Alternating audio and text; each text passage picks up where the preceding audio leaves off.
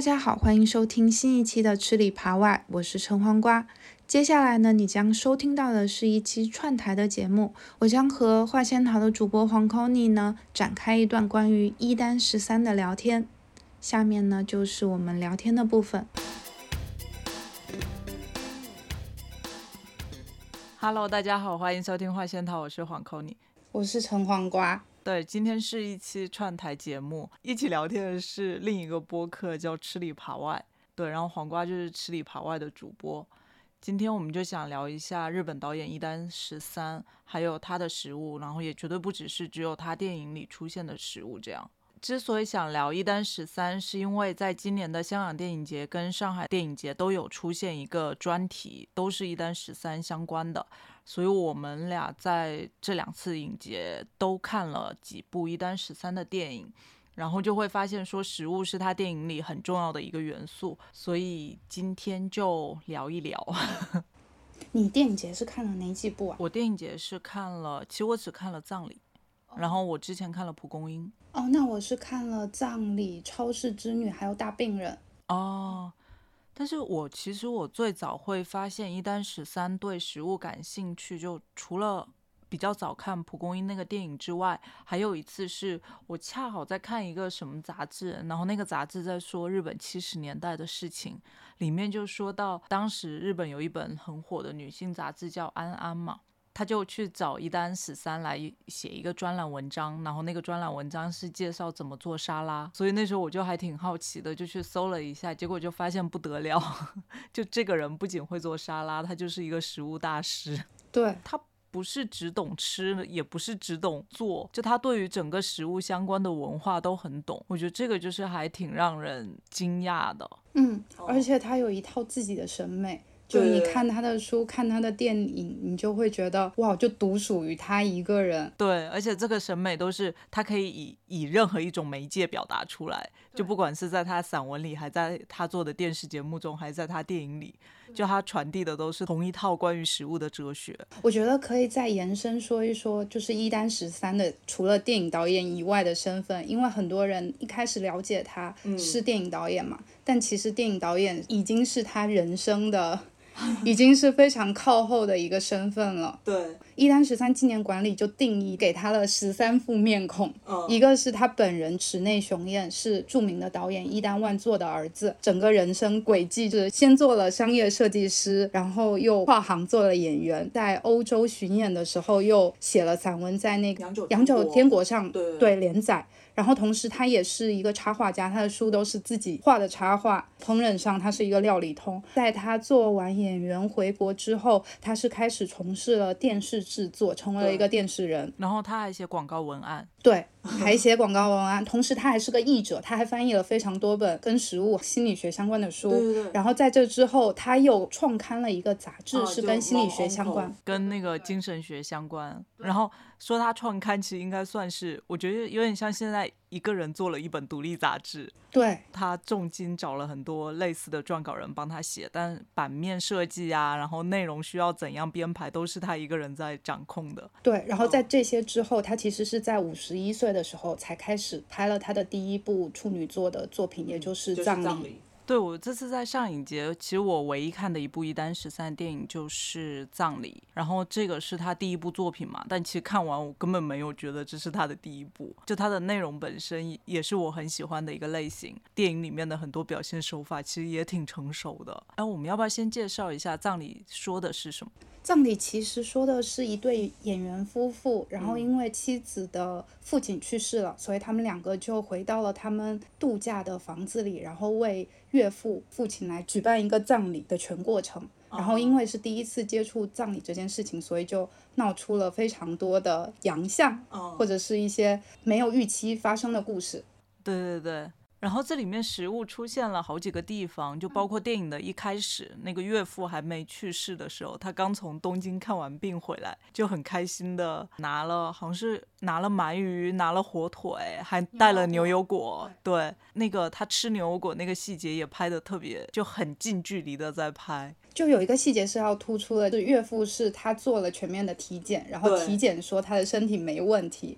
而且他是个小气鬼，结果就是在发现身体没问题的当天，然后就买了疯狂买了这些食物回家吃的食物。对，然后那个岳父吃牛油果，他其实是他把牛油果切成一半，然后浇了一点酱油在一半的牛油果里面，然后直接用勺子挖着吃，也是一个和风洋食的吃法。蓝光碟里，宫本信子回顾这个片段。然后这个背景其实是伊丹十三，他从他的那些那么多的身份里第一次当导演，所以其实整个团队对他的导演身份还没有那么有信心。他说那时候走在片场，你都可以看得出来谁是对他这个身份有怀疑的。但是他们当初拍的第一场戏就是岳父带回家的这场戏，镜头一开始皮质的透着树影，很特写的镜头，然后慢慢的摇到母亲的手，然后他正在织物，然后父亲从那个度假屋的小道里。走进来，然后非常狂暴的撕开那个牛皮纸袋，拿出食物。当拍完这一幕的时候，所有人都有一种放下心来，就是把自己交给 导演的那种心情。然后宫本信子说，他想到这一幕，现在还会觉得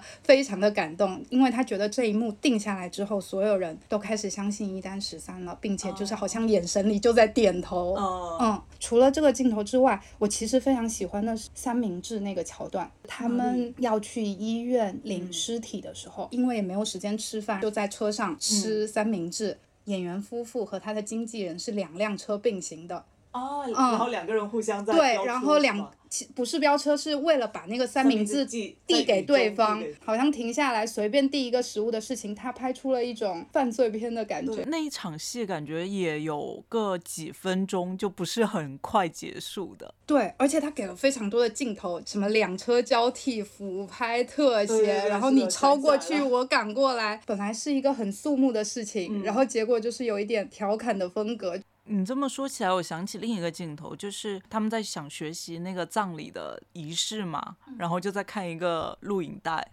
然后那个一丹十三御用男主角山崎努。我记得他好像是边在用那个机器打生奶油，然后一边看，然后一边蘸着饼干吃。而且他一开始还没有蘸饼干，一开始是用直接用那个搅拌棒蒯起生奶油，然后放到自己嘴巴里。电视播放的就是特别严肃，就你遇到葬礼的需要怎么怎么跟他说，然后你脸上不能有任何的笑意，然后他就边吃边看。对，他还教导 说你要怎么说什么话，如果以上你都不会说的话，那你就说一个仅表现。协议什么，然后他们还像跟多邻国一样，就是会嘴巴念叨念叨。那个影片里还会 Q 说好，那现在让我们重复一遍，就好像 跟多邻国学单词。我觉得他那边就是拍摄手法好奇妙啊，然后而且里面好像又出现了一次三明治。你记得有一个场景，就是画面全部变黑白，变成那个葬礼实况的那个，对，然后。里面那些阿姨们就说三明治真好吃，然后在那个屋顶上，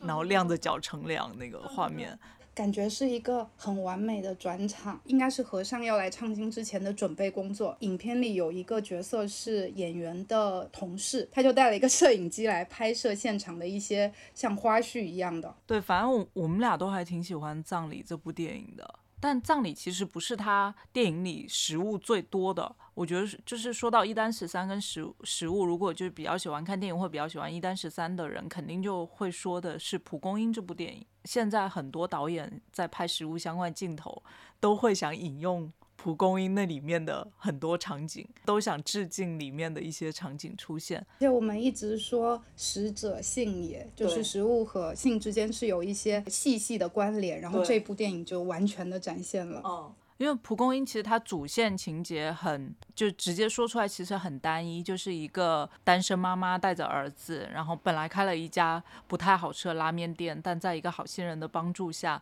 然后逐渐精进自己的技艺，然后开出了一家成功的拉面店，这就是它的主线剧情。但我觉得一丹十三很妙的地方是，它在里面加了很多副线剧情，然后副线剧情就是是会把自己对于食物的所有想法都塞了进去，包括食物可能跟性有相关的很多性隐喻的，然后还有流浪汉的那一片。其实我觉得可能他想表达的是流浪汉跟那个高官去法餐厅的那个对比，我觉得也很有意思。就是可能美食家跟你有没有钱、地位高不高是没有关系的。然后包括整部电影的结尾是结在那个婴儿吃奶的那边，就整个回到食物的原点，就人类吃饭的原点就是吃奶。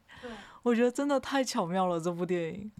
其实你刚刚说那个好心人没有点出来，他其实是一个货车司机。对他也是个货车司机。对，有很多那个评论就认为这个电影其实是借鉴了很多好莱坞西部片的元素。哦。就因为他打扮本身也像一个牛仔，然后他在帮助他的时候又通过食物又结交了不同的伙伴，就是有一个老师傅是负责汤的。然后有一个厨师负责面的，然后包括他们负责气氛，还要负责室内装修的。对，就是一个升级打怪的过程，组建团队，然后达成目标。但是在这个主线之外，又有很多，就是好像是利用那个空间蒙太奇，就他们出现在同一个空间里，结果镜头一转，开始讲了一个其他一群人的故事。对我数了一下，是有九个小故事。啊？是吗？有这么多吗？我觉得就像在看《Ugly Delicious》一样，就它其实又隐含了一些议题的成分。你比较印象深刻的一个是那个流浪汉，对我印象最深的是流浪汉那个，还有就是一所广司的那一条线。因为那条线就是我觉得每一帧截下来都是一个杂志大片，就很像 Toilet Paper 或者 Buffalo Magazine 里面会出现的那种。哦，我记得你之前说你印象很深的是那个海女的那个桥段，就一个非常莫名的桥段。那个是后半部分突然出现，那个也是一所广司的那一条线。那我应该是第一次看完蒲公英，我其实印象最深的是海女那边。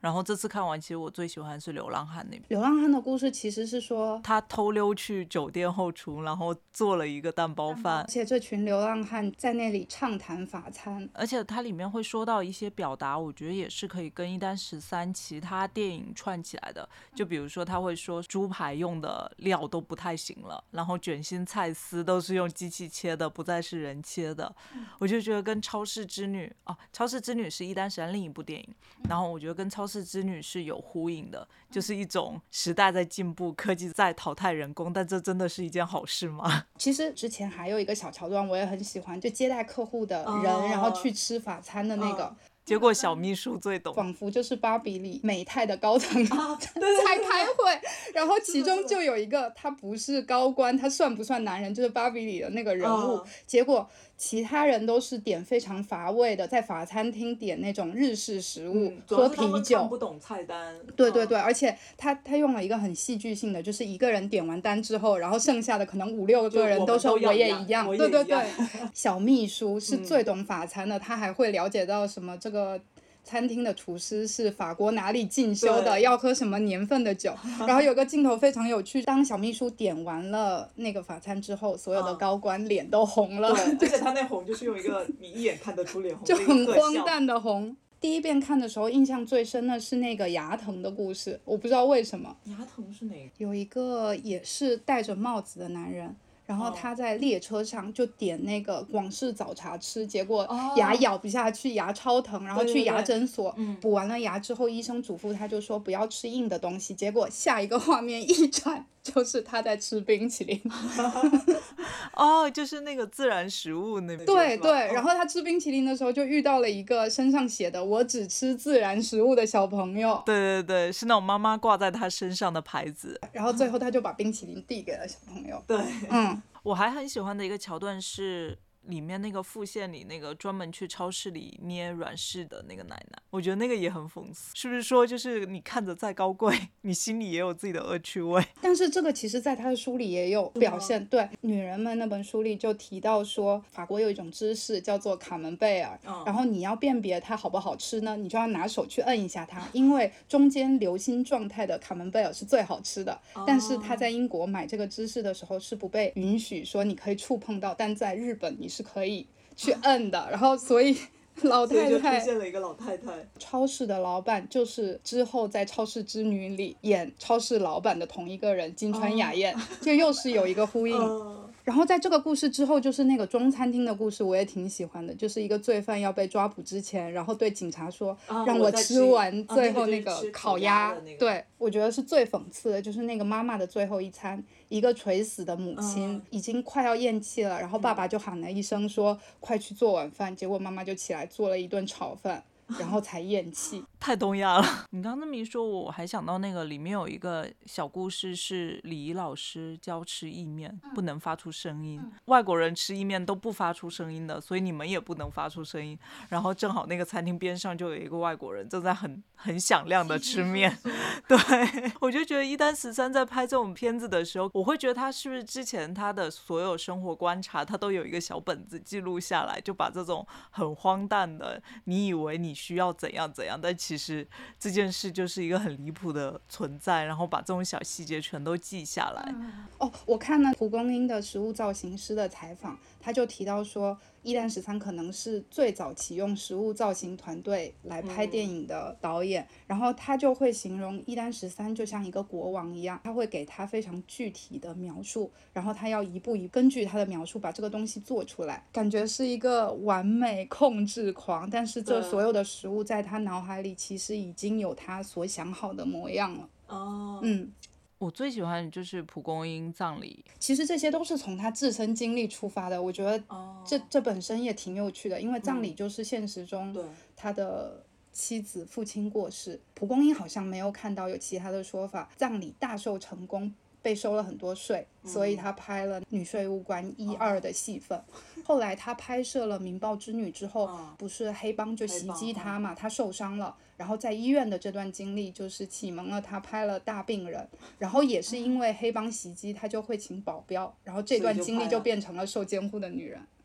天哪，这个人！然后我们还会说到哪几部电影？《超市之女》要不要简单说一下？其实我觉得我自己对《超市之女》是还好，因为我觉得它的故事现在来看有一点老套，嗯嗯，有点像本地的超市被一个连锁大超市袭击之下，在河马 就元华超市在河马来的时候需要怎么办呢 的一个处理。然后我看这片的时候，我就一直想到我以前很喜欢看的一部港片叫《鸡同鸭讲》。然后他是，呃，也是许冠华那时候的，里面就是讲肯德基来袭的时候，香港的烧鸭店应该怎么办。然后他也是用一种很戏谑的方式把。这个现状给展露出来，我觉得这两篇对我来说有一点类似，所以我看《超市之女》就没有特别大的感觉。嗯，《超市之女》有点像是蒲公英的性转版，因为蒲公英是一个好像是一个侠士在帮忙一个单亲母亲的故事，但是《超市之女》是一个丧偶的家庭主妇在帮助有点傻头傻脑的 超市老板。就好像有点像中年妇女 版的芭比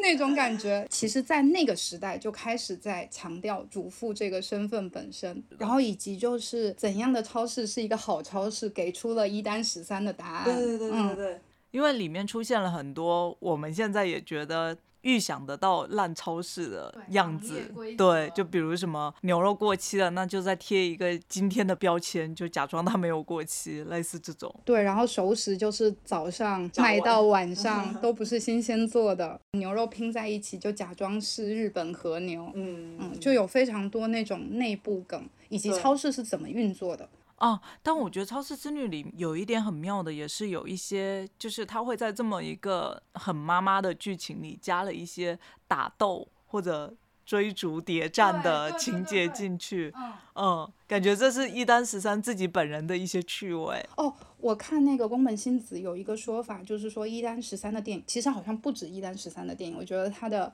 权限领域，就是他说的三个特点，一个是有趣。一个是让人出乎意料，然后第三个就是所有人都看得懂。哦，所以其实一丹十三拍的电影都是商业片，而且在他拍电影的当下，其实是日本商业片有一点没落的时代。嗯，所以他其实是一个票房还不错的导演。他就说他不想要拍那种呃获奖的影片，他想要拍那种可能老爷爷老奶奶都能看懂的。而且这其实就是他，也是他在观察日本人的方式。因为我们刚刚讲到食物，他就有说到说他想要以就是日本人怎么看待食物、看待性、看待人来描述来做电影。然后我觉得大概说完这三个，因为我会觉得说一丹十三他会拍电影。感觉是理所应该的。在我看完他很多散文呀，然后他写的书呀，然后包括他自己做的内容之后，就是他一生的积累到了那，然后正好导演是他的一个出口。对，有这种感觉，他没有刻意的去找东西。但那些东西就是他过过往的所有积累里挑出来的，好像都是所有东西都是扑向他的。对对对对对，是的。他的妻子宫本信子也说，这一丹十三一开始其实是有意的逃避做导演。其实他在做演员期间，跟他的第一任妻子是拍了他的第一部电影的。但是从其他他的同僚口中是说，据说他自己非常不喜欢那部电影。好像是叫橡皮枪，说的是表现那时候可能战后日本青年的迷茫。因为他的父亲是一个很伟大的电影导演，所以他逃避这件事情，他想要创立自己的风格。但是当《葬礼》这部电影来的时候，宫本信子就说，虽然是他父亲的去世让他有的灵感，开始走上了当导演这步路，但其实这个结果是两位父亲促成的，就好像一丹十三人生道路就是走到这个节点，他在五十一岁的时候。走到了这个最终的终点。前几天我那个看到文森特发了一个，说《Magazine House》杂志设计师藤本泰说的，就说几年前我获得了和横尾中泽先生谈话的机会，他说了好几次同样的话：设计不是 idea。然后可惜我当时无法体会这句话的意思。我一直认为 idea 就是设计的全部，再小的工设计工作都需要 idea。而且把 idea 累积起来之后，才能制作出让人叹为观止的设计。然后我一直相信，储存起来的 idea 将来一定会爆发一鸣惊人，所以就试着问了一下横尾先生，说：“那除了 idea 设计，还需要什么呢？”然后横尾中则的答案是说：“要达到很高的境界，唯一的办法就是不断的积累。”啊，我觉得就是一单十三，很好的审美的基础上，又是一个很勤奋的人，很努力的积累的人，嗯。感觉我们前面说了好多有的没的呀，我们要不要开始正题？就我们今天其实是想用几个关键词来把一丹十三，然后食物，还有他电影里的食物，以及他在食物里暗藏的自己的一些人生哲学梳理出来。其实我们这边找的一些关键词也不会太多，可能大概有一些会是食材，有一些可能会是食物种类。第一个关键词就是鸡蛋。看了很多篇关于一丹十三文章，感觉鸡蛋应该就是他最喜欢的一个食材。这个是宫本信子说，然后他的儿子也说，包括他很多朋友都这么说。有一个朋友还说，一丹十三喜欢鸡蛋，可能因为他是属鸡的吧。在他电影里出现的鸡蛋场景有很多，像我们刚刚说蒲公英里面一所广司的那一条线，就是他通过蛋黄来展现了鸡蛋的一些比较情色的一个隐喻。同样是蒲公英里也出现了蛋包饭。哦，女税务官里还有一个也是很典型的，就是要被抓捕的一个企业家，听到警报响起了，结果他还赶快吸溜 一嘴他面前的鸡蛋培根。他被抓的时候，就是 脸上还流着蛋液。哦，对，然后一丹十三主演的那个好像不是他导演，他主演了一部叫《家庭游戏》里也有一个吃煎蛋的情节，然后那个情节是一丹十三那个角色，他面对煎蛋，他是用吸蛋黄。嗯，然后除了这些电影里的场景，然后一丹十三自己在很多文章里也有说到鸡蛋，像我们刚刚说的，其实他在成为导演之前，他是一个电视台记者，然后他主要是一档旅行节目叫《我想去远方》，也是 NHK，好像是 NHK 吧，比较早年很经典的一档旅游节目。然后每一集就是会以可能是一个话题为契机，去到一个边陲小镇这样。那一集里主题好像是寻找究极的亲子洞，嘉宾是那个山本家次郎。看到说好像山本家次郎就是相传他爸是发明亲子洞的人。你就能看到一丹十三穿着很华，就是也不是很华丽，就很时髦的美军军服，然后喇叭裤，从去酱油厂开始，再去养鸡场抓鸡，然后又去买鸡蛋，去那种路边的大棚里去买那个水芹菜、海芹菜，最后就去到了山本家次郎家，为他做了这个亲子洞。听说当时其实一丹十三还是演员，就他完全不是一个导演。但他在做制作完这一组节目之后，他就发现自己其实是想当导演的。一丹十三也是在拍完这一集，就发现了一个可能是属于自己的。亲子冻的菜谱，他在自己的生活中也经常做，包括呃宫本信子有一次，宫本信子也就是他妻子，也是一丹十三电影里的一个很常见的女主角，对。然后宫本信子在很多采访中也会回忆说，自己其实最怀念一丹十三的食物就是感冒时候一丹十三给自己做的一个亲子冻，但一定要是滑的，一定不能加洋葱。亲子冻如果一丹十三做好放在他面前，他没有立刻吃，一丹十三就会有点生气，因为一丹十三他本人不能接受鸡蛋放久了变凝固了。反正我看那个采访，其实还有点伤感，因为在那个采访最后，宫本信子就说，现在其实自己还挺怀念一丹十三鸡蛋的，就自从他去世后，就再也没吃过这么好吃的蛋了。我其实印象非常深刻的是煎蛋的正确使用法，又收录在 Muji Books 的那个小册子里，然后也在女人们的那本书里。嗯。他就感觉很俏皮，就在讨论一个问题：你在吃煎蛋的时候是先吃蛋白还是先吃蛋黄？对，然后其实我刚刚说那个家族游戏里吃煎蛋的那个，好像就是他的回答，是不是？就是你可以先吸蛋黄。就好像先吃蛋白的，就是比较幼稚的人，在他看来，把蛋黄留在最后，他觉得是小朋友才这么做，把好东西留在最后。你如果长大还这么做，人家会觉得你没有长大。但是他其实，在文章里是把就是吸蛋黄那个行为，先伪装成是一个朋友的歪门邪道。嗯，就一开始是用一种。有一点戏谑和嗤之以鼻的方式去写他，在这篇文章的最后，他就说：“到底什么是属于我的知识分子范儿的吃法呢？” 他的回答就是一边吃一边说着：“有人喜欢先吃蛋排，我是看不惯的呀。”就是要心里有 OS 的吃，这也是一丹十三食物的一个很典型的特色，就是有属于它的仪式感。哦，是的。然后还有关于蛋的料理，蒲公英里还有另一道跟蛋相关的，就是蛋包饭。我觉得那个场景也是这部电影里很经典的一个场景。流浪汉偷溜到酒店的后厨，用着酒店的那个铁锅，然后同时用两个锅，一个在炒饭，一个在煎蛋。做那个蛋包饭外面那个蛋包的步骤，他拍的很细致，就包括右手用筷子一直倒，左手要一直晃锅。然后晃晃晃，可能到某个阶段的时候，要用手敲打锅把，鸡蛋慢慢的往下掉，变成一个蛋包的橄榄形状。对，然后因为我看这电影的时候，我很在意这个画面。后来一查，发现原来这个画面出现在一丹十三另一部散文里。我看有的翻译是说叫《日本闲话大全》，一丹十三会把自己过往听到的一些三姑六婆说的故事收录进来，然后主要是以对话呈现。有一篇文章是如何做出让人激情澎湃的 Plan on Omurice，然后我觉得大家也可以不用看这个书，因为看蒲公英里那那段，对，完全就是它的步骤，就所有都是一模一样的出现在电影里面。然后我觉得也可以 call back 到你刚刚说的感觉，他成为导演是他积累的一个部分。哦，我对他这个做法印象最深刻的就是左手做活塞运动，然后右手做圆周运动，并且他还画了一个插画，就超级无敌形象。是的，是的。嗯。你想要吃到同款蒲公英同款蛋包饭，其实现在是吃得到的，因为那时候食物造型师是没有办法做这道菜，所以他们是在半夜两点请一位餐厅的师傅下班之后来做的。然后那家餐厅呢是成立于三零年代的一家洋食屋，叫做泰明轩。我吃过这家，在东京。对，他的蛋包饭就叫做蒲公英蛋包饭。完全没有印象。他好像说他比较有特色的是咖喱卷心菜和罗宋汤。对，我想吃的是咖喱饭，因为他用的是那种就是很老牌日本咖喱的那种。但我吃完那家很早前吃，我没什么印象。但请的是泰明轩的厨师来做的那个电影呈现。原来，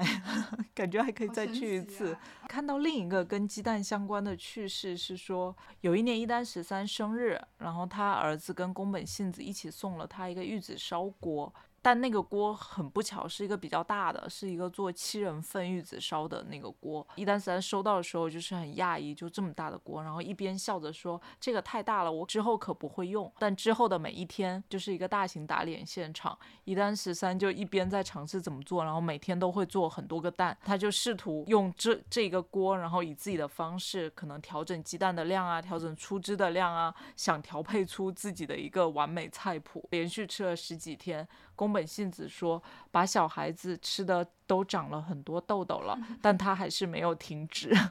不过好在好像十几天之后，一丹十三就调整出了一个利用这个大锅，并且自己很满意的一个玉子烧的食谱。他儿子一丹万平回忆里就有看到，好像。这个菜谱他自己也会常做，而且这个玉子烧锅其实出现在非常多就是回顾一丹十三他喜欢的物件里，看到那个 Pop Art 有一个一丹十三的专题，他喜欢的十件东西，这个玉子烧锅就在里面。哦，对，因为好像这个玉子烧锅还是东京一个很有名的，有刺。我看它对有刺的，我看它雪平锅也都是有刺的。哦，哎，我还好像还看到一张图，是它很多很多雪平锅叠在一起，但都没有把，对吧？我觉得那张图也是它跟厨具很有关系的一个，就经常看到的一张图。对，我们在搜一单十三的材料的时候看的书都是有台版翻译的两本。一本是《欧洲无聊日记》，还有一本是那个《女人们》。对，然后这两本都是有台版翻译的，就是挺建议大家去买来看。就虽然是竖版，但因为里面插画也都是一丹十三本人画的，而且用的是他原版的装帧。对，所以就特别有意思。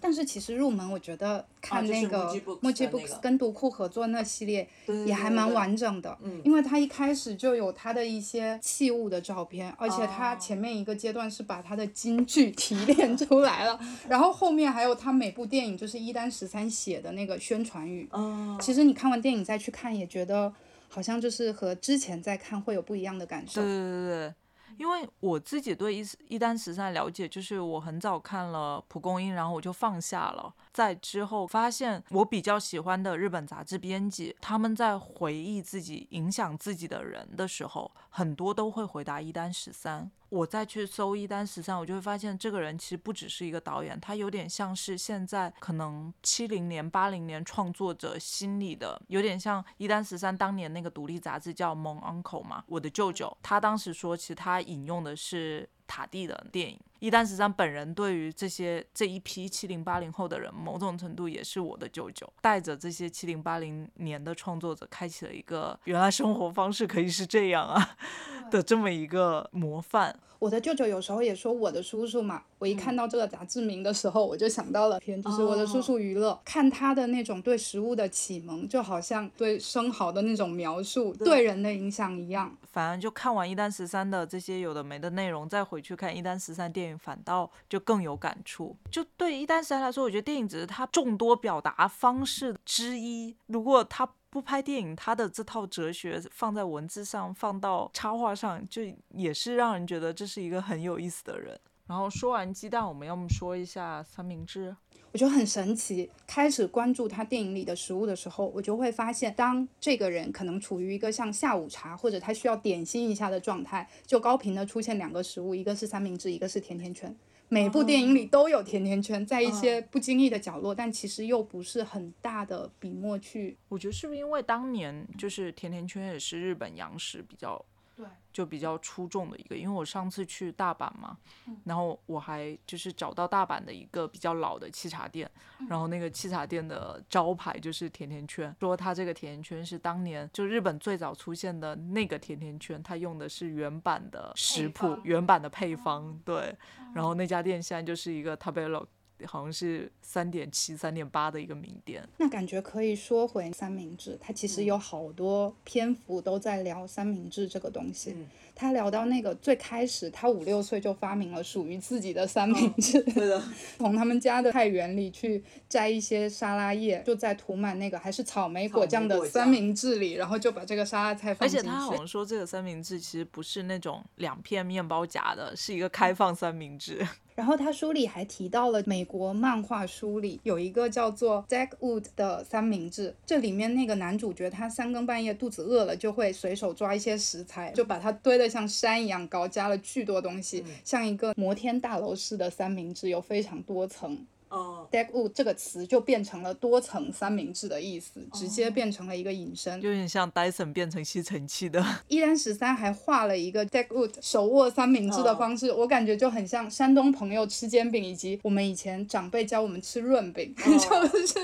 你要食指对中间的手指是夹住，然后大拇指和小指在下面要要包住，不让它漏。因为我在看那个他写这个三明治的时候，一丹十三还专门说，这种三明治的精髓就是吃起来毫无礼仪可言。我感觉有一个仪式感。它就是罗列了所有要加在这个三明治里的东西，就包括沙拉菜、小黄瓜、番茄、火腿、炒蛋、沙丁鱼、奶油果酱、美乃滋、芥末酱。然后他说要把这些东西一字排开，然后从左到右依次夹进面包里。然后吃的时候一定注意不要注意你的吃相。而且他在聊那个俱乐部三明治的时候，他还特别提到说他最喜欢做的就是在法国的酒店里点这道菜。因为就可以不用顾吃相的快乐吃啊，我们也叫公司三明治和总会三明治嘛。我觉得他在说这个的时候有一个非常形象的点，其实很多人都没有说到，就是如果你在三明治里加了培根，培根一口咬不断，他就会把所有的食材拖出来一地。他为此还画了一张插画。对，我就觉得他是那种有一点当年路上观察学的那些人。就是会观察一些生活中很琐碎的事，然后把它画下来，然后他再用可能用自己的另一种方式，再把自己的这种观察又转译出来。这次去高松，呃，有一个书店，然后那个书店里有一道菜，就叫做一丹十三也爱的黄瓜三明治。就你点完这个菜，他也会给你欧洲无聊日记的书，然后让你搭配边吃边看。因为黄瓜三明治好像是英国下午茶很常见的一个嘛。而且他说的是上流阶层。上流阶层，对对对，吐司是一定要切边的，而且。这个面包你不用想说我要用很好的生吐司啊，好面包，你就用超市买的就可以了。涂上黄油，放上切成薄片的黄瓜，少许盐。然后再把面包盖上去，再切成小份，其实就看你喜欢。这样就是一个一单十三的黄瓜三明治。然后我就觉得这道菜好适合酒吧里呈现呀，因为很简单，完全不复杂，而且一出来就是一单十三爱的 黄瓜三明治。对，而且还附带的书，就觉得价值就上去了。对，是的。就是那次我就在看那家店的谷歌点评的时候，有一个人的点评是说，老板跟他说。一单十三的这个做法也是不能被侵犯的，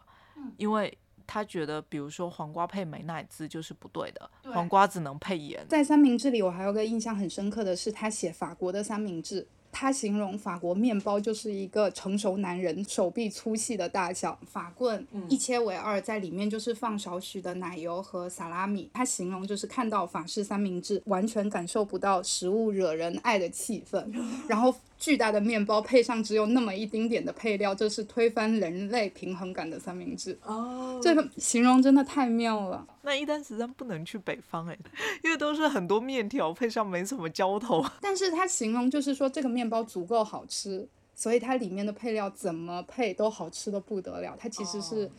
其实是有个歌颂的，对。哦，而且它有个形容也很神奇，就是它形容法棍的感觉就好像你用力一咬，面包的碎片就会扎进你嘴巴的内壁里。哦，我当即就有一种嚼玻璃的感觉。啊，我记得说到他很会形容，好像有一个也是欧洲无聊日记里，然后他去英国买衣服还买什么，然后他就想说，就是店员说话的声音不能太怎样，也不能太怎样，但就要像猫一样，就猫刚起床的叫声一样之类的，就他想形容这个人的声音很温柔，然后他就拿出猫来做比喻。我觉得这也是我们喜欢看一单十三散文的一个原因，就它里面比喻都好妙啊。而且我记得后来看到很多日本的大家在说一丹十三的散文的时候，就会说，在那个年年代其实是没有什么人把书面语和口头语结合在一起的。我们现在读一丹十三的作品就觉得非常好读，就真的是他践行的，人人都看得懂的那种语气，就经常会有一些跳脱出来的，比如说你一定要相信我啊，请问你对，或者以实物的视角来说的一些话，而且会加上非常多的语气助词。就好像是你朋友在跟你抱怨事情一样，就很好读，对对对，一点都不晦涩。嗯，然后回到三明治，我还看到一个，我感觉到他自己观念有一些变化。就我看到他有一篇文章是在一丹十三那个博物馆官网上的，然后是他当时他会拿面包来做手卷，但因为手卷是很日本的东西嘛，然后是用海苔跟米饭。但一丹十三拿出面包，然后涂了蛋黄酱，然后再放上紫苏叶跟那个小银鱼，然后把它们这些放在一起，把一片面包卷成一个手卷的样子，然后一丹十三就很骄傲的跟大家说：“这是我的手卷三明治。”感觉还蛮好吃的。他还专门说，就紫苏是这里面的一个最必要的东西。他其实也提到了，他会形容炸猪排是一个很粗鄙的东西，但他会说，我就是喜欢吃炸猪排，凉掉的炸猪排。对，而且他说他是那种老了之后会偷偷派孙女抓着零钱包，然后去买炸猪排面包的老人。反正之前就他比较早年的一些文章里说的三明治，其实还是很西方体系的三明治。到后来可能八零年晚期的那些文章，我就会看到他比较多的在说炸猪排三明治，然后一些怀旧美食，就感觉他慢慢的把日本体系的这些洋食给放进来了。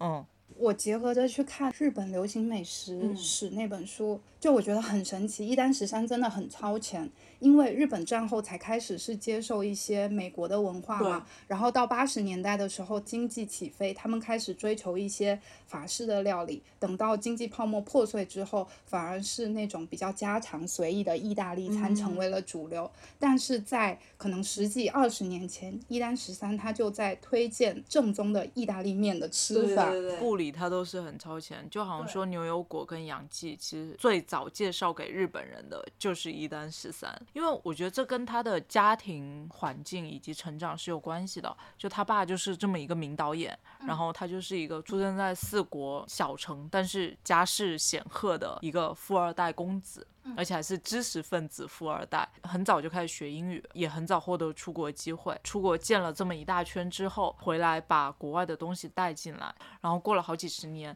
就他从西方又回到东方。本来是以日本之眼审视西方嘛，然后回来之后又有更全球化的眼神审视日本的时候，提出了日本的那一条线。十年前可能他会说正宗意大利面会怎么吃，但十年之后他就会说类似素面或者乌冬面、荞麦面，你怎么怎么做。你也能获得，你不用出国，你也能获得意大利面的那种感觉。感觉看他的整个人生轨迹，有一种睁眼看世界，然后同时是一场以质疑的这种想法出现。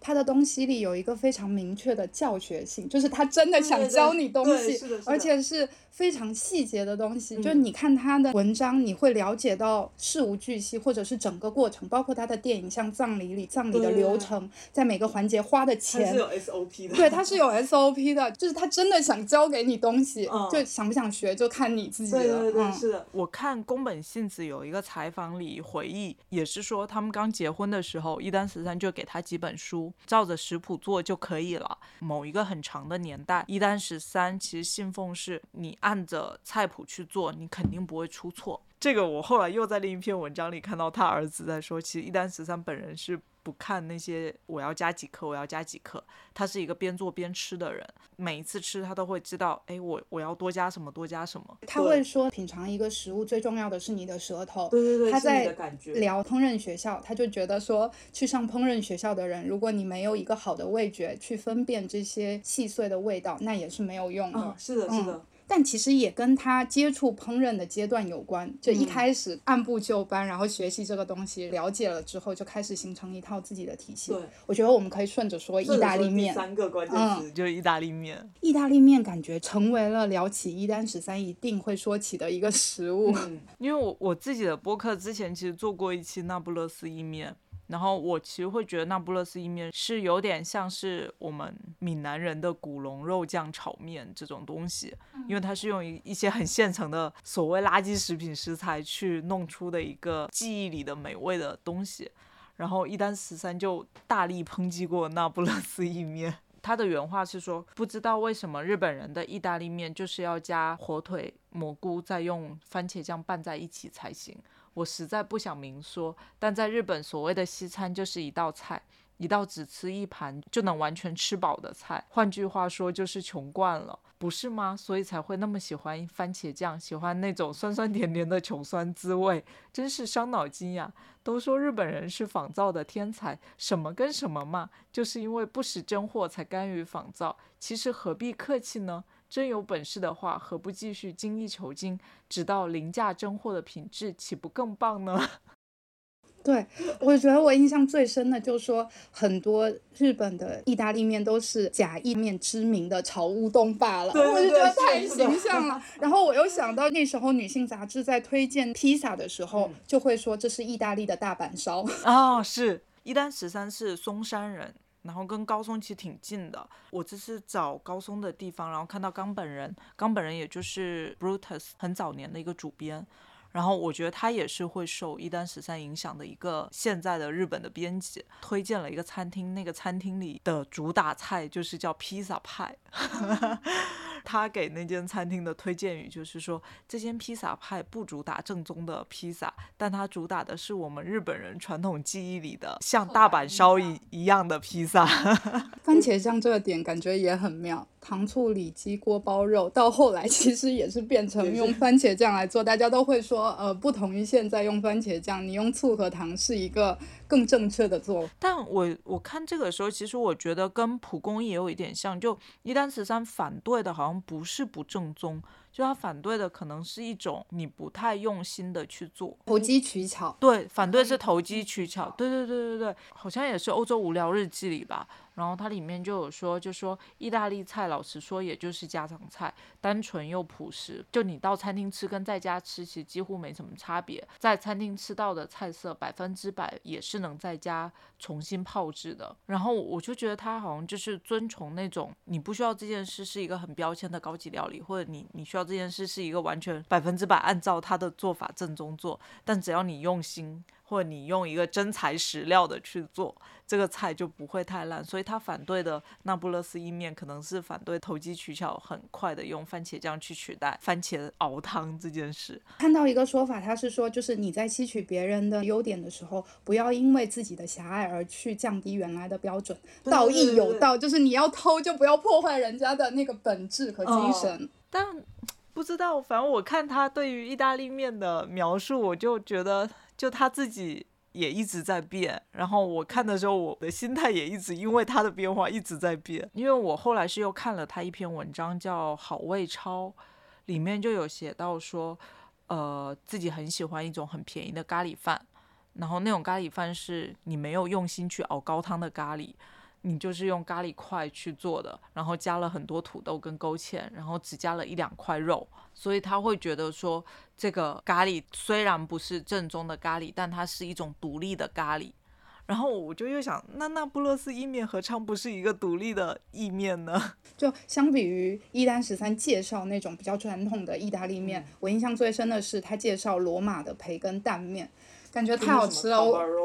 对对对对对，其实我们现在。看到很多的还是奶油培根意面嘛，但是这个培根蛋面它是就是你一边煮熟意大利面，一边是把那个培根切成小段，然后煎脆，煎脆了之后呢，就连同逼出来的油脂放到一个大碗里，鸡蛋打散，加入黑胡椒和帕玛森干酪，把它搅匀了之后，面也煮熟了，放到那个培根的碗里，再淋入生蛋液。但其实因为加入了那个芝士，其实是变得有点粘稠的。嗯，罗马的有一些方法是你还要再。加一点煮意大利面的汤汁，再用这个汁尽情的拌面。一单十三的方法就是，当你做完这一套之后，还要加大量的帕玛森干酪，直到你看不到意大利面为止。它这一篇呢是叫做深夜访客，你要给你的访客做什么食物？哦，这就是一个 comfort food，可太好吃了。对对对，感觉这个很适合自己做哎。对，我准备过几天就试试看。哦。但是我后来看他还做那个加了纳豆的意面呢，我还蛮吃惊的。你说纳豆意大利面嘛，然后就想到我之前看到一个一单十三采访中的回答，他是说我经常会遇到这样一些人，我不爱吃青椒，我不爱吃白萝卜，那种滑溜溜的我也不爱吃，比如纳豆、山药或者是秋葵。然后一单十三的 quote 是，一遇到这种人我就真无语啊。我觉得他在蒲公英里不是有一个桥段，在教导吃意面的那个老师，到最后自己也像日本人吃面一样稀稀疏疏的吃。或许在那个时候他已经有一些不一样的改变了。可能刚接触这个文化的时候，他觉得你不要投机取巧。但是当这个东西已经普及了，那你就可以再做一些文章了吧。所以其实你觉得这是不是跟我们每个人也都挺像的？就是可能刚开始接触一个东西，你就会觉得说啊，我还是要正宗的。但等到你接触多了，你就会觉得说。Nobody cares。正宗在某种意义上有一种高人一等的感觉，就是我比你懂得多，我知道这个东西应该怎么吃。对。但是真正可能懂的人，他是在这一层基础上又有一些更深刻的了解吧。我觉得那个其实就跟年纪其实挺有关系的，因为那时候就是像我刚刚说的，他英文很好，很早出国了嘛。然后一开始《欧洲无聊日记》其实是给杨九天国写的稿嘛。然后那时候他就是置身欧洲，前方记者发来报道，然后那时候也没那么多日本人出国，所以他等于说是弄潮儿一样去汇报前线战况，就把所谓正宗的意大利面给写出来了。看一单十三的时候，其实也会一直想到 ugly delicious，蒲公英就是某种意义上的 ugly delicious。是的，因为我觉得 ugly delicious 其实说的就是那种你用心，但是它看起来不一定豪华的菜。啊，这么说来，好想看那个 David Chang 采访一丹十三呀！我还看到一个蛮有意思的八卦新闻，是说宫本信子回忆自己跟一丹十三第一次约会。他说第一次约会，他们就是去元素吃一个西餐，然后那是宫本信子第一次吃蜗牛。对，然后一丹十三是开着一辆跑车到餐厅门口停了下来，然后进去。对。然后，然后但宫本信子看到蜗牛根本不知道怎么吃嘛。一丹十三就很细致的教他这个应该怎么吃，你应该怎么把蜗牛弄出来，你怎么弄。但宫本先生说他讲很仔细，可是我看到这么高这么帅还很时尚，而且身上很香，什么事情都知道的一个男人，我根本不知道，我根本不关心蜗牛需要怎么吃。然后还有一次是说，也是他们约会期间，一丹十三就邀请宫本信子去参加家里的派对，宫本信子就说那时候他们家就很多很时髦的人。就都穿着喇叭裤呀，都烫着头发，打扮的特别好的那些人，然后自己这些人都不认识，就躲去了厨房洗碗。但他以为洗碗是个逃脱了，结果发现他洗的那些碗都是自己没见过的餐具。一丹三，因为他很早就开始收什么，比如说刚我们说有刺的锅呀，古一万里的盘子之类的，他就边洗碗边在观察一丹十三的餐具。也蛮神奇的。你说这个，我就想到一丹十三在描述自己第一次做饭，然后当时他还是跟前妻，应该是在英国的时候，他说他的房东就是一个法餐料理爱好者，他的前妻和这个房东两个人就翻开法国料理书，激情做饭，但是厨房完全不收拾，所以他第一次做饭就是为了证明说我可以在做非常好吃的饭的同时，我还可以一边收拾，保持厨房的整洁。然后他做的第一道菜就是咖喱饭。啊，那说到咖喱，我觉得就可以直接顺到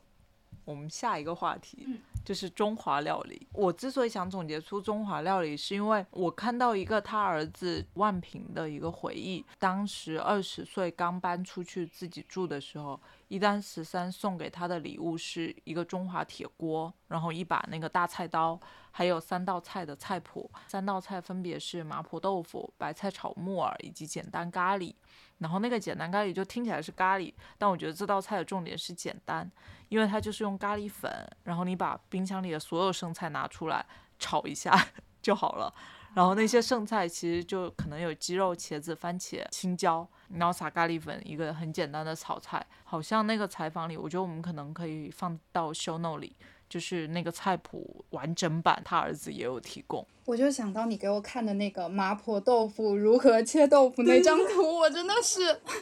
那个还是他自己画的一个插画，然后他还画出就是要几点几厘米的豆腐。我其实真的自己在做麻婆豆腐的时候，我很困惑。就虽然它是一个板正的豆腐，但有时候你切出来把握不好那个尺寸，就容易太大或太小。哦。但我如果提前看到一单十三这个，我就觉得很有用，真的实用性超强。对，中华料理在他电影里有哪出现过啊？我就蒲公英里出现过几次，烤鸭卷是一个，对，然后还有一个那个牙疼的老爷在车上吃早茶，对，然后刚说到烤鸭，其实我自己找到一篇一单十三的散文。就能看出他对于烤鸭的迷恋，因为一旦时间他自己是一个大量的阅读者，他在那篇文章里说，他看过一篇关于烤鸭的文章，是这么说的：烤鸭其实不是鸭肉的料理，而是关于鸭皮的料理。但你要烤出酥脆的鸭皮呢，你肯定需要一个人也能进入的一个大火炉。一丹十三看完这剧就觉得好想吃烤鸭呀，可是他们家又没有大火炉，但是我们家也有一个小烤箱，那我就做一个平民版的小烤鸭吧。就他也按着那个书里的菜谱说怎么卤鸭子呀，怎么干嘛，然后弄完之后他把它放到烤箱里，但他拿出来之后他就没有一片片片出来，他是把那个鸭子就切成一块一块，我觉得有点像现在北京烤鸭跟南京烤鸭之间区别。而且一丹十三还赋予了自己这个做法除了平民化之外的另一种解释，他是说只吃鸭皮其实是当你有十几道菜、二十道菜时候的一种奢侈的选择。但因为现在自己的平民式烤鸭是属于自己家的一件事，我所拥有就是这一道菜。嗯，所以我不能够浪费鸭肉。而且其实你说北京烤鸭是用甜鸭做的，它的油脂含量就比较高，我们家用 就买这种鸭子就很困难啊。他觉得自己的平民式烤鸭是一道独立的料理，就像我们刚刚说的那个加了很多土豆跟淀粉勾芡的咖喱是一种独立咖喱一样。我觉得这个年纪已经不是那种年轻追求正统原教旨一丹十三心理的，所以他会把这个鸭切成一段一段的，然后来配饭吃。他很好笑，这篇文章最后他是说，他朋友正好这时候上门找他，然后他朋友说：“哎，你吃的是北京烤鸭呀。”然后他就心满意足了。他总有这种瞬间。对对对，我觉得他有一种就是自己的小确幸，但是又不好意思说出来，但又被人发现了。对，而且他文章总有最后再激你一下的这种结构。对对对，我想到一个是瑞士的芝士火锅。哦，对，那个简直太妙了。你要不要说一下？就他形容了那个瑞士怎么吃芝士火锅整个全过程之后，最后的落笔是说。哦，但是这个东西日本人不能吃的太多，要不然因为他们日本人吃什么东西都要配冰啤酒，然后吃了芝士火锅再喝冰啤酒，这个人就要暴毙了呀！因为冰凉的啤酒就会让芝士瞬间在身体里凝固，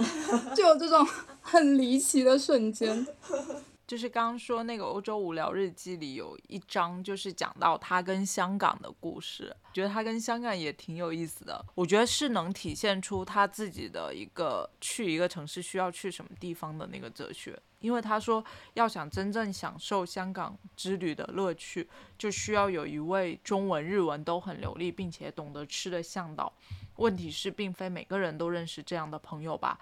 我用了很多时间，耗费了很多私财，终于完成了以下香港美食之最佳菜单。然后他就推荐了两个餐厅，并且推荐了一个属于自己的那个菜谱。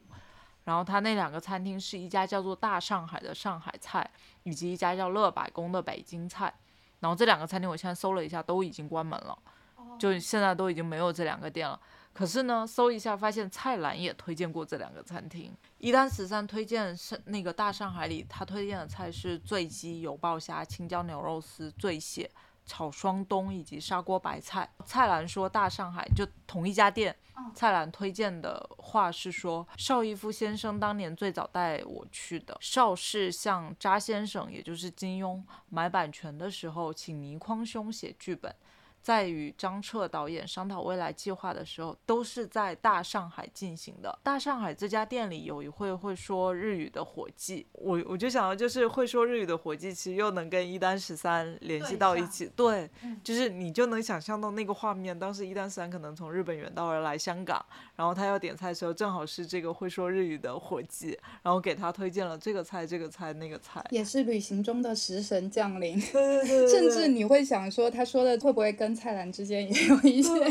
有一些联系。我就觉得他跟蔡澜肯定就是多少会有认识吧，因为蔡澜不也是在日本学习电影，然后回到香港嘛？蔡澜日语也很好。然后一丹十三说的那位中文日文都很流利又很懂吃的向导，会不会就是蔡澜本人？你一说完，我去检索就发现那个蔡澜是认识一丹十三的前丈母娘，她还被誉为日本电影之母，因为那个时候就是把日本电影推向世界，世界电影引入日本做出了很大的贡献。然后包括蔡澜跟一丹十三的前妻的关系也很好，所以就觉觉得很神奇 是奇。连在一起的。对我觉得。而且那个时候，前岳父岳母的公司是在香港有一些投资电影，就跟邵氏是有合作的。嗯而蔡澜在那个念书的时候，在日本也是帮邵氏公司做一些电影相关的工作，包括他在回到香港之后，嗯也是在邵氏工作嘛。所以这个冥冥之中的暗线对，我觉得蛮神奇的。对，那篇文章叫做《忆故友》，蔡澜写这篇散文是为了怀念那些关掉了的老店。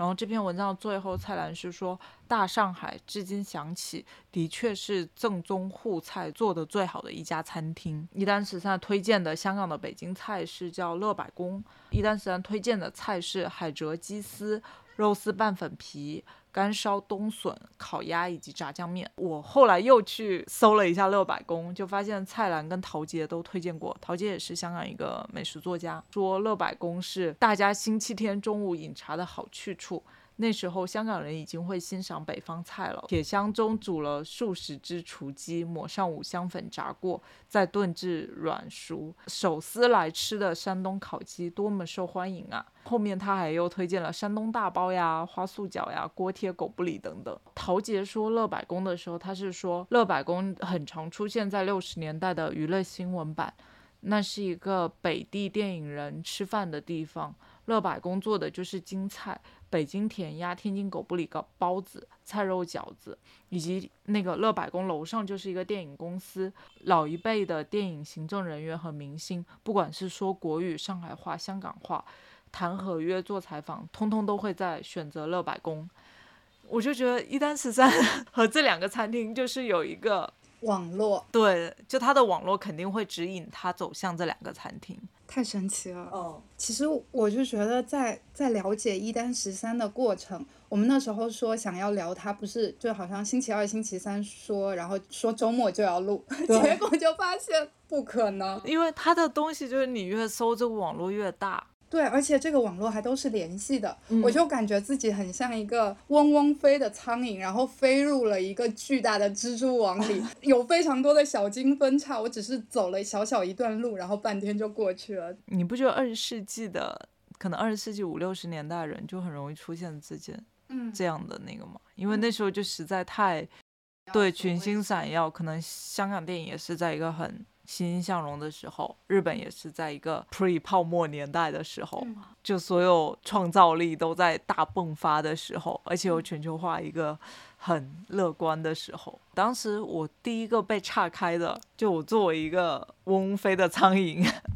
然后搜一单十三，第一个被岔开就是洋酒天国。一搜洋酒天国，发现又是另一片新世界。就我们现在都知道，优衣库出了一个品牌册叫 Lifewear Magazine，洋酒天国就是当年三得利的 Life Well Magazine。而且他不止做这个，他找了你像一单十三都只是他的撰稿人而已，然后还有大江健三郎啊，然后当年最厉害的山口童，当年最厉害的插画师、艺术家、编辑、作家都是他的撰稿人，然后大家一起去讨论生活方式应该是怎样的，而且那个生活方式不是那种西方式的生活方式，而是以东方之眼看西方，我能怎么学习西方？我们东方人应该怎样生活？就他是一个很交汇，就所有这些撰稿人都是看过西方再回来的一些人，所以我觉得那时候观点就是现在看来就觉得很不可思议，因为我们现在就还挺割裂的。说到张口童，我觉得他跟一丹十三的连接也特别的神奇。哦就他其实是在一丹十三做插画师、设计师的期间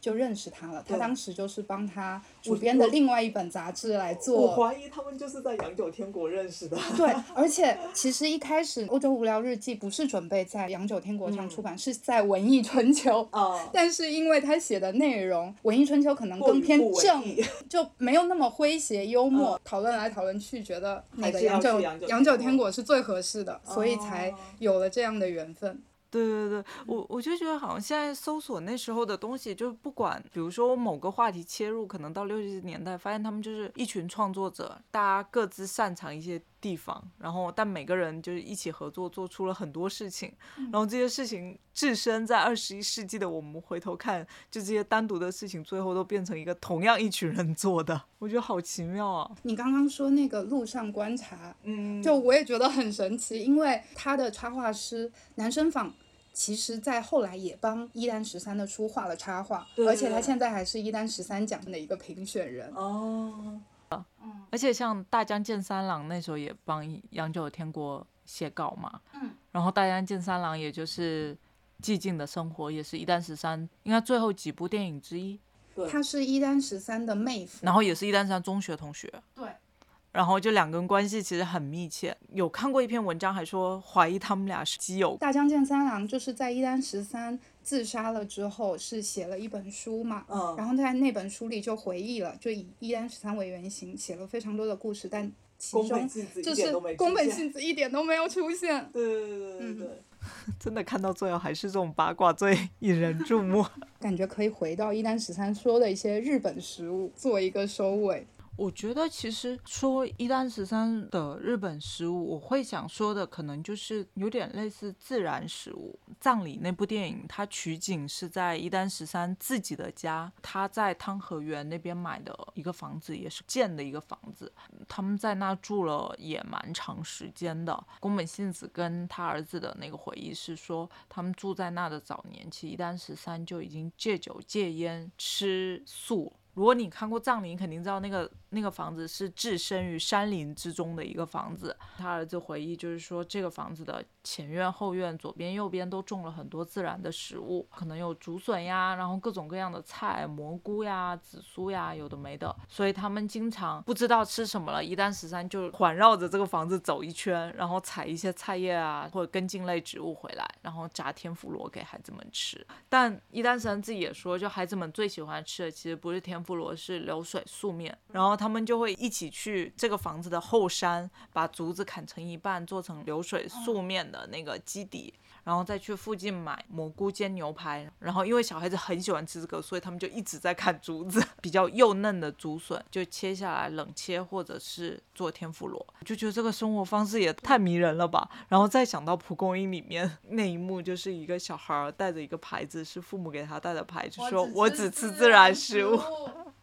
就觉得很讽刺。我看到宫本信子采访里，就是他们为什么会搬到汤和园，他是说有一个契机，是因为一丹十三代他的长子在东京的酒店里面的草坪玩，结果那个草坪都是刺，然后长子动弹不得，然后非常的就是哭泣嘛，就觉得很难受。一丹十三当即就说我们要搬去一个自然的地方，孩子不能在东京这个场所里这样活着。然后他们马上搬到是神奈川的汤河园的温泉附近，然后他们所在的房子那个地方就是一个柑橘园，看出去刚好在两山之间是可以看到海的，所以他们每天都可以看天上的星星来判断第二天的天气是怎么样，包括葬礼里就是出现的那个秋千都是一丹十三自己手做的。因为我之前看一个故事，好像是说一丹十三本人是很不喜欢小孩的人，因为他不喜欢小孩不是因为自己的原因，他是觉得说几十年后肯定会粮食危机，然后地球肯定会变很差，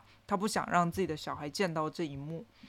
但是反正一些有的没的契机，可能也是宫本信子的影响，他就决定好吧，那我们可以生小孩。结果小孩出生之后，他比宫本信子还痴狂。然后就像你刚刚说的，一丹十三突然就开始找房子了，而且找的都是那种很贴近自然的地方。然后汤河园是一个选择，当时还看了热海啊、静冈那边，就整个东京周围的那一片他都看过了。然后看了一轮，就搬到了汤和园之后，一丹十三直接就从一个热爱喝酒的人戒烟戒酒。开始吃素，而且很有意思的是，拍蒲公英的时候，那时候他就是吃素的阶段，然后再去拍 丰富的食物。对，哎，但是你说到这个，我就想到一件事很好玩，就他们在拍葬礼的时候，其实刚刚说的伊丹十三的二儿子伊丹万平其实是参演了，就包括蒲公英里，蒲公英的小孩也是他儿子演的。宫本信子就说。他儿子在片场大哭大喊，他都觉得羞愧万分，麻痹自己说这不是我儿子，这是戏院的儿子。他拍到葬礼其中一幕，他其实也是日本葬礼的一个流程，逝者的尸体放到棺材里面的时候，他会钉子钉上，然后家人就要每个人拿一个石头打一下。二儿子在打的时候，他突然不受控制，就是疯狂的敲 打。所以这是真实的。对我本来以为这是一丹十三设计的，因为他在葬礼里就是要把那个肃穆的感觉加入一些打破，加入一些幽默的元素，然后结果他儿子在那一刻就做自己，就疯狂敲打，然后被喝止了。一丹十三在监控器后面不受控的一直抖动，就拼命忍笑，对。我看那个万平的采访，我觉得他是一个好快乐成长的小孩啊。因为一丹十三他本人，就我觉得他可能自己作为一个名导演之子，他成长应该没有那么快乐。背负着一些压力，所以他希望自己小孩子是可以快乐成长，而且是自然成长的。我看那个万平的回忆就说，一丹十三是一个写字很好的人，他的明朝体那种书法在日本能名列前五、前三的那种。但是，一丹十三从来没有想说我要让我的儿子继承我的这个才能，所以万平就说，我现在写字很丑，可能也是因为爸爸不够管我吧。父亲一单十三都会跟自己，比如说玩游戏啊什么的，一单十三都会尽力参与。包括他们每天晚上吃完饭后要看电影，一单十三就会招呼全家人一起来，自己来负责家里片单的挑选。说一单十三给他们看的片也不是那种很传统日本片，可能就是八部半或者库布里克的《太空漫游》这些，就是很早的就接受了一些现代式的生活方式。一单十三在写父与子的时候，他就会说他父亲可能是一个那种比较传。统的父亲会有很多明确的要求嘛，然后但是他父亲很早的时候就因为。应该是肺结核，就是卧床的状态，所以其实是会有一些这种缺失的片段的。所以他对他儿子在他们家是没有讲究那种，比如说什么男儿有泪不轻弹的状态的。看到一个采访，就是一丹万平说，他们被教导说，那个家里的盘子是要轻轻的放在那个水槽里的，但是打破了也没关系，打破了可以去金善。我觉得这个其实可以引申到，就一丹三觉得他对于食物是一整套的。像我们刚刚有说过宫本信子洗碗，然后就发现一丹十三很喜欢买一些食器，他不止爱食物，他也喜欢食物的器具。一丹十三跟宫本信子他们就想让小朋友从小养成我要尊重器物，所以。基本都是夫妻两个人，一个人在洗碗，洗完碗他们都会叫小孩儿去把碗小心翼翼的扛到橱柜里，然后一件一件的放回去。所以小孩儿其实从小到大也都知道每一件器物之于自己家庭的一个意义。一丹十三选器物的眼睛也不是因为说某个作家厉害作家的作品，因为像那个宫本信子有一个采访里说，一丹十三很看重他们家煮感冒药的一个土瓶。就是在汤和园的那个房子车站外的一个小店买的。他就在小店里发现的，然后他觉得土瓶很特别，他就带回家了，然后一直很珍重的使用。我看到这篇文章是因为宫本信子在应该是二零零几年的一篇文章里说，他不小心把当年使用的这个弄破了，他就想找一找有没有能替代的，结果怎么找都没有找到这么核心适手的，他就打电话给当年汤和园的邻居，让他去车站旁的小店看一看还有没有，结果发现还真的有。那篇文章里就有两张对比图，一个是当。当年一单十三买的一个是二零零几年自己买的那个版本的对比图，我就想到那个老派少女购物路线，从妈妈那里继承砧板，哦，包括你刚刚也说他的二儿子从他那里是继承了一些刀啊，就是一些石器的啊，食物的烹饪的流动性，我觉得也蛮珍贵的。嗯，我看到那个宫本信子写那个图片故事，我也是就想到那个老派少女那个，因为就他当年去。大道城买那些干货，还有京都的毛拔啊，对对对对对对。其实我觉得现在生活在上海或者生活在这种大都市里，你很难想象，包括一丹十三那个土平其实也是不是在东京，是在汤和园。对，然后我就觉得好像就就说到一丹十三跟食物。我会觉得它的食物其实是很广义的食物，就不是美食，不是吃的，就它可能是一种介于食物文化以及历史的一个交叉点的那个东西。我们现在在聊，我今天上午正好看到它有一本书是我与法国料理。然后那本书我之前我一直看到这个标题，但我没有仔细去找嘛。然后今天找了一下，发现它跟我想象中的还挺不一样的。因为我之前已经看到过这本书的配图以及封面，我以为就是一个一单十三介绍法国菜，就发现完全不是。我今天仔细的研究了一下，就它是一单十三找了一个。很知名的法餐主厨，他也是几个小标题，每一个小标题可能我觉得有点类似现在电视节目的每一集，每每一个小标题下就是一个他采访的人以及这次的主题，然后他就会跟这个法餐主厨去那个人家做了一道法餐料理，他跟这个嘉宾吃饭的时候聊的话题。然后这个嘉宾都是一个可能更知识分子类的，跟餐饮没有太大关系的。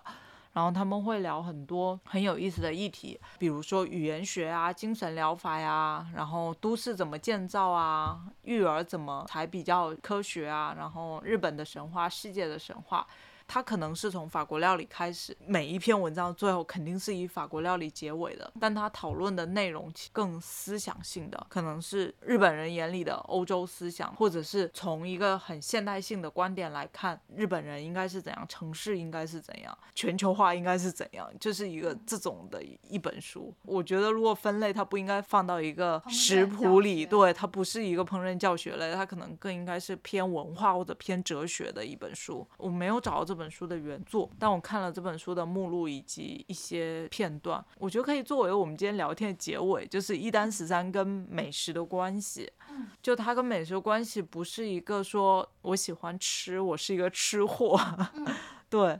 他可能借由美食有一套自己的世界观。蒲公英的食物造型师的采访，他就提到说。一单十三其实所有的食物是服务于故事、服务于剧情的。哦。然后他其实不是说他要去展现食物，而是他要去阐述、表达他的那种哲学。哈，这么说来，我又觉得好像真的跟自己有一点共鸣哎。就是可能早几年你还会觉得说我要去打卡一些新的店，我想去看一下。新的菜单或者新的料理形式现在都怎么样了？但现在其实我觉得，相比于一杯咖啡应该手冲的什么程度，其实我更喜欢去咖啡店里我跟人的交流。可能我是这这个阶段，然后我就看一单时尚的东西，我好像更有共鸣。比如说我上次去高松一个咖啡店，我跟那个老板聊了很多，但他的咖啡超级烂，我依旧想给这个咖啡店五星好评。我觉得可能就是这种地方吧。嗯我其实想到的一个点，宫本信子在聊一单十三的电影的时候，他就说他电影打动人的那些瞬间，他想要做的是一种悲喜交叉的感觉，就是包括食物本身，你全然感受到的也不是那种美好的一面，他好像真的有一个天平在其中，就说一单十三想表现的不是全然的悲伤或者全然的喜悦。他总是在一个很微妙的阶段。他说到他在威尼斯的时候，山川敏郎就是黑泽明的御用男主角，他就带着那个 Johnny Walker 和一个那个鱼竿。一起去拜访一丹十三，但是在现场呢，他是找不到任何的烤鱼的工具，而且三更半夜也不可能再去叫酒店的人，所以山传敏郎直接就是把一个纸搓成一条，他点燃了，然后在上面烤鱼。一丹十三形容这是一种又豪华又凄凉的感受，在这种七上八下的心情中，你感受到了你真的是在一个异地，然后吃一个日本的食物，我就觉得他。任何的时刻给我的感觉都是一种摇摆，而不是一种确定。对，因为我之后就是看他早年的时候，我会觉得他是用日本眼看西方；看他晚年，又觉得他是一个全球眼看日本。我不知道，就可能就是你说的那种很不确定的观点在看食物这件事，但其实他自己对于食物的观点又是很确定的。或者说他的热爱是很确定的，但他对于某一个特定食物的是怎样，他没有那么确定。对，而且我其实这一次受到一个最大的启发，一丹十三说的一句话：对自己讨厌的东西进行思考，这个过程非常的愉快。美的感觉就是来自于你厌恶感的累积。嗯，我感觉这个也是就是美丑之间的一个转换。反正现在当下 就觉得每天都有非常多的厌恶感，但你已经不相信说生活真相是什么。认清它，然后为之而奋斗，反而就是一丹十三的哲学，从厌恶中累积出对美的感觉，我觉得还蛮受用。现在的，反正我看到后来，我反倒觉得说，一丹十三重视的其实根本不是食物，就他重视的就是你人的满足以及你用不用心而已。嗯嗯，然后但这件事你不止放在食物上，你可能放在放在创作上，你放在。嗯，拍电影上，你放在你写东西上，你放在你设计上，都是成立的。嗯，好，那我们今天就聊到这吧，不用太确定。对，就不用确定下来。好的，拜拜，拜拜。非常感谢能够听到这里的朋友。从录制到现在呢，差不多也过了一个多月了。这一个月呢，我都非常努力的在跟着一单十三的菜谱做菜。做的过程中呢，也发现了一些遗漏的东西和新的感受，在这里呢就做一个补充。首先，我发现我漏掉了非常重要的一段话。这段话呢是出现在一丹十三女人们这本书里的序中。通篇呢，一丹十三都用一种平铺直叙的这种语气去描写了她从自己的朋友、身边的大家或者文学作品里学习到的一些基础的常识，比如说如何握刀、如何握筷、如何切柠檬。在这篇序的结尾，伊丹十三写了这样一段话。就这样，我学习到各式各样有用的常识，也让这些有用的常识得以普及。然而，这些都是我向别人请教而来的，我自己本身破折号几乎毫无内涵，不过只是个空空如也的容器罢了。我觉得空空如也的容器就好像是一丹十三给自己的注解，因为一个空空如也的容器是可以装下任何的东西的。甚至我会觉得，一丹十三和食物的关系也是这样的。在他漫长的创作经历中，他其实也把食物当成了一个空空如也的容器，一切都是食物，一切也都不只是食物。比如他公认的美食电影《蒲公英》，我们都知道他是把一切投射到食物上来展现他的想法、他的哲学，但具体是怎么操作的呢？我们漏掉了非常重要的一丹十三自己聊蒲公英的一段话。之所以选择拉面这个食物，是因为人人都可以找到参与感。一旦观众将情感投入电影中，我就可以把剧情的发展交给观众，自己绕到后面去做自己想做的东西。这是属于我自己的游戏。但相比于有的导演只是把食物工具化，服务于剧情，服务于故事，一丹十三的食物呢，也是他哲学的一环。片子里描述的拉面之道，完全就是一丹十三的拉面之道。最后做出来的那个味道饱满但清爽的完美拉面，也是一丹十三对拉面的独特审美。所以这也算是一丹十三的夹带私货吧。第二个点呢，是快聊到结尾的时候，我说感觉一单十三呢，永远在一种摇摆的不确定之中。剪到这里的时候呢，我又觉得表述好像有点问题，因为你可以说这种状态是不确定的，但一定不是摇摆的，因为一单十三就是那种做足了功课，却要用最故作轻松的语气把话说出来的人。包括我会以为他是那种随性而动的导演。但没想到他是构思好了一切，然后严格执行的导演。宫本信子也说，在片场，演员是连语气助词都不能念错的。这样的人怎么可能摇摆呢？但在看事情的角度上，他确实又一直是在变的。生和死，严肃和幽默，美和厌恶，贫穷和精致，他好像一直是在这么对比强烈的两极之间来回的游走审视。